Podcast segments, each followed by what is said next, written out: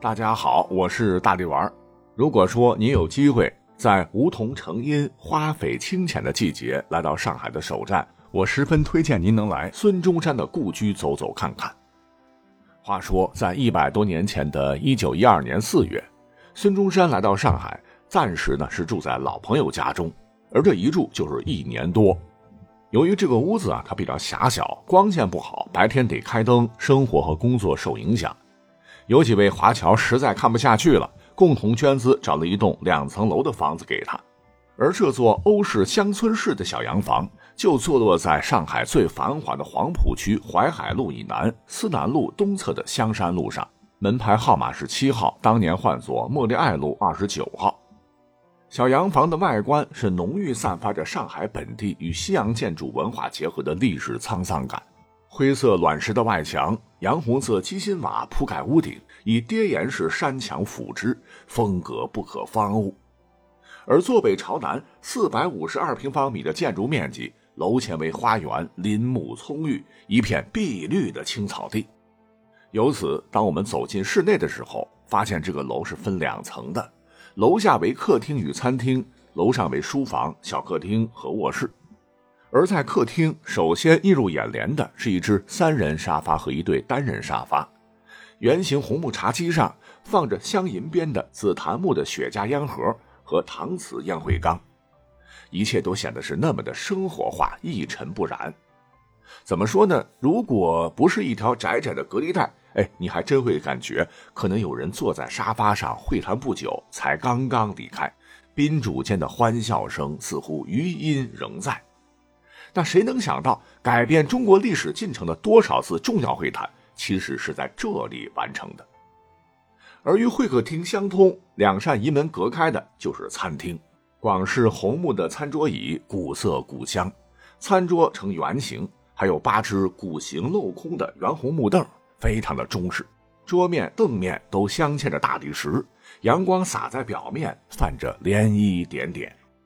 当年孙中山先生和爱人宋庆龄就在这里吃着他最喜欢的豆芽炖猪肉、四物豆腐汤、蟹黄车轮豆腐，聊着家常，谈着近两日的新闻，啊，是多么温馨的场面！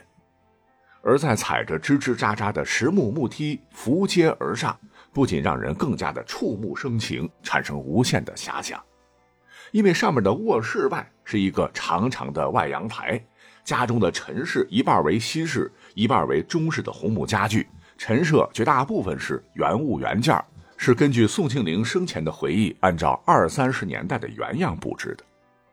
而紧邻的卧室陈设简单朴素，一只双门衣橱，一只梳妆台，在衣橱和梳妆台旁边各放有一只单背的沙发椅。房间的北部正中放着一个由两个单人床拼成的对床。靠窗放着一张斜板的写字台，写字台雕刻着各种花纹，显得很精致。也正是在这里，孙中山和宋庆龄夫妇深居简出，过上了相对稳定的家庭生活，相濡以沫，继续奋斗。孙中山先生是境有所思，决定非要从理论和实践上进行新的探索不可。于是，在一九二二年的八月二十三日。孙中山在这里亲切会见了中国共产党人李大钊和苏俄代表，发表了著名的《孙文岳飞宣言》，为实现第一次国共合作奠定了基础。而这次国共合作也是中国共产党历史上重要的光辉篇章。而就在会见前的一九二一年七月二十三日，上海法租界的望志路一百零六号（今上海黄浦区兴业路七十六号）。中国共产党在一栋石库门小楼内悄然诞生，包括李大钊在内的十三名平均年龄二十八岁的中共一大代表，同两名共产国际代表，在只有十八平方米的石库门客厅中相聚。从此，中国历史翻开了崭新的篇章，这才有了一九二二年八月二十三日，根据党的决定，李大钊在上海与孙中山伟大的握手。而很多朋友不知道的是，中国共产党第一次全国代表大会的会址，离香山路七号孙中山先生的故居直线距离仅仅一公里而已。当我们从孙中山故居信步来到这里的时候，建于一九二零年夏秋间的圆楼一定会让您印象深刻。两排九栋砖木结构，坐北朝南，与左右紧邻的四栋同类房屋同时建成。外墙青红砖交错，镶嵌白色的粉线，门楣有矾红色的雕花。硬山屋顶，山墙为中西合璧的观音都带裙肩跌落式，屋面覆盖小青瓦。门框为以米黄色的石条，黑漆大门上配两个铜环，为上海典型的石库门式样的建筑。全部占地面积是六百平米，全部按照当年外貌原状修复。当我们心怀肃穆进入原会址，客厅正中一张长方形的西式大餐桌映入眼帘，桌上摆放着茶几、花瓶和紫铜烟缸。